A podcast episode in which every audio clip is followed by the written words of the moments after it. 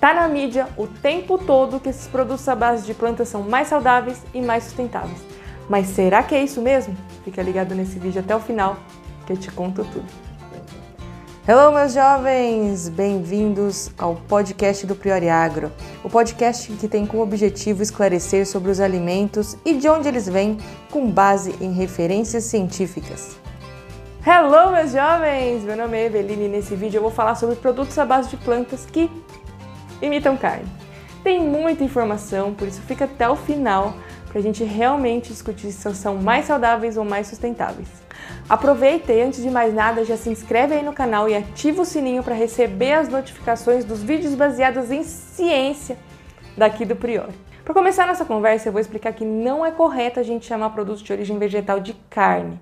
Por definição, a carne é a parte do corpo do homem e de outros animais, especialmente invertebrados, que é macia, fibrosa, irrigada de sangue e que fica entre a pele e os ossos. Por isso, não é possível produzir carne de plantas. Com certeza você já percebeu que esses produtos à base de plantas estão frequentemente aparecendo na mídia, site de notícia, rede social e sempre com aquela promessa de ser mais saudável e mais sustentável. Eu preparei um benchmark dos produtos à base de plantas que procuram se assemelhar com hambúrgueres de carne. A primeira coluna da tabela a gente tem dados de hambúrguer de carne, as outras colunas são de produtos à base de plantas de indústrias brasileiras e internacionais para a gente comparar. A gente vai começar pelos ingredientes. Para hambúrguer de carne, pleonasmo dizer isso, né? Hambúrguer de carne. Mas vou falar assim para ficar mais claro. A gente tem apenas dois ingredientes, é um hambúrguer magro. Então vai ter uma carne mais magra e um pouco, uma carne com um pouco mais de gordura e sal. Carne e sal. Para os plant-based, né, para os à base de plantas, a gente tem cerca de 16 ingredientes para imitar a carne. Dá um pause aí no vídeo para a gente ver todos e eu vou ler a composição de um deles aí para vocês entenderem melhor. Vamos lá. Água, proteína texturizada de soja, proteína isolada de soja, proteína de ervilha, farinha de grão de bico, gordura vegetal, amido modificado, cebola, sal, estabilizante metilcelulose, aroma natural, antioxidante, ácido ascórbico e beterraba em pó. A beterraba é para quando você mordeu o hambúrguer, dá aquela impressão de sangrando. É um produto processado, pessoal. Vai na contramão do que o consumidor vem procurando, que são alternativas geralmente mais naturais. A gente esmiuçou um pouco aí da composição, eu quero falar um pouco também dos níveis nutricionais. Eu queria pedir atenção aí para o sódio. Olha a quantidade de sódio desses produtos à base de plantas. A gente já sabe que o excesso de sódio não é nada saudável. A recomendação da Organização Mundial da Saúde é de 2 gramas de sódio por dia e esses produtos já suprem mais de 20% do consumo diário recomendado. Um outro ponto é que a carne é geralmente condenada pela gordura saturada de alguns cortes, que a gente já viu que teve uma reviravolta aí sobre gordura saturada, faz bem, faz mal. Ainda não tem uma conclusão completamente concreta sobre isso, mas é um aspecto que se condenam a carne. enquanto a carne é condenada pela gordura saturada, as promessas saudáveis do mercado dos produtos à base de planta trazem teores de gordura saturada superiores aos encontrados no hambúrguer de verdade no hambúrguer magro, tá? Uma outra informação relevante é que alguns níveis nutricionais podem até ser parecidos, porque a ideia é realmente imitar a carne. Mas como seria a digestibilidade e absorção desses nutrientes? Eu já comentei em vários vídeos meus aqui no Priori, por exemplo, que a absorção do ferro ela é muito maior quando a gente consome carne do que quando a gente compara com os produtos de origem vegetal. Isso devido ao ferro M, que está presente na carne, é melhor absorvido que o ferro não M, que está nas plantas. Além do ferro, tem várias outras diferenças em antioxidantes, por exemplo, vitaminas do complexo B. Eu vou deixar o card aqui de um vídeo do Priori para vocês entenderem mais sobre as diferenças entre produtos de origem animal e vegetal. Sempre quando eu abordo esse assunto de produtos à base de plantas que se assemelham à proteína de origem animal, a carne, por exemplo, tem um negócio que não sai da minha cabeça, uma coisa que para mim assim não faz muito sentido. Porque se a pessoa quer parar de comer carne, por que, que tem que parecer carne? Você também pensa assim?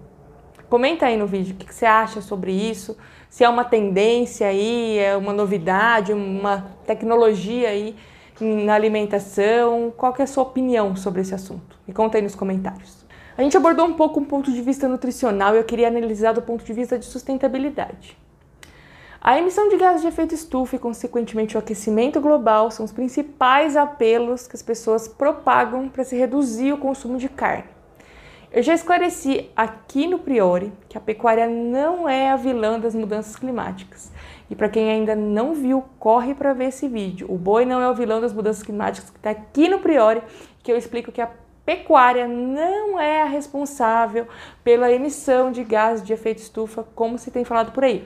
Não é a grande responsável como se tem culpado a pecuária.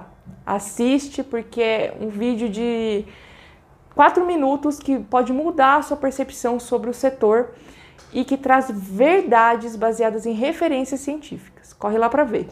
Voltando para os produtos à base de plantas, eles emitem menos gases de efeito estufa para serem produzidos. Só que se, por exemplo, pastagens usadas para produzir carne fossem convertidas para produção intensiva de culturas para a produção de hambúrgueres de planta, por exemplo, os impactos sobre as mudanças climáticas poderiam ser negativos. Por quê? Porque as passagens produtivas elas armazenam grandes quantidades de carbono no solo e a conversão dessas terras para a produção de grãos liberaria uma quantidade substancial de carbono na atmosfera. Isso sem falar no próprio sequestro de carbono que as plantas das passagens realizam. Até agora, esses produtos à base de planta não convencem nem do ponto de vista nutricional, nem do ponto de vista da sustentabilidade.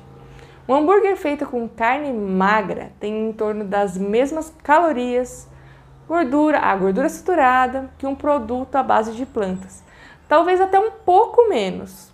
E não é um alimento processado e ainda tem nutrientes disponíveis aí para o seu corpinho. A pecuária ela não é a grande responsável pelo efeito estufa. Espero que vocês corram para assistir aquele vídeo que eu recomendei. E se todo mundo parar de comer carne para comer planta, isso não vai ser sustentável e a gente não conseguiria alimentar o mundo todo apenas com plantas. Dá uma olhada em outro vídeo que eu vou deixar aqui, que eu também comento sobre isso. Por isso, não se sinta pressionado para parar de consumir hambúrguer de verdade. Essa promessa dos hambúrgueres ela é tão enfatizada pela mídia, o apelo de ser mais saudável e mais sustentável, as embalagens todas sugerem isso. Gente, isso é marketing, eles têm muita força nisso. Inclusive, grandes é, referências aí mundiais, como por exemplo Bill Gates, é um investidor em hambúrgueres à base de plantas, em produtos plant-based. Você acha que eles têm força né, em marketing, estratégia, publicidade, né, para levar para as pessoas a informação de que elas devem consumir produtos à base de plantas? Para finalizar, eu acho que é importante dizer que se você gosta desse tipo de produto ou prefere ter um hábito alimentar à base de plantas, está tudo bem, só entende que nem tudo que te dizem é 100% verdade. Se você gostou do conteúdo desse vídeo, compartilha com a galera e fica ligado aqui no Priori que sempre tem novidades sobre os alimentos e de onde eles vêm, com base em referências científicas. Valeu, galera. Sucesso para vocês.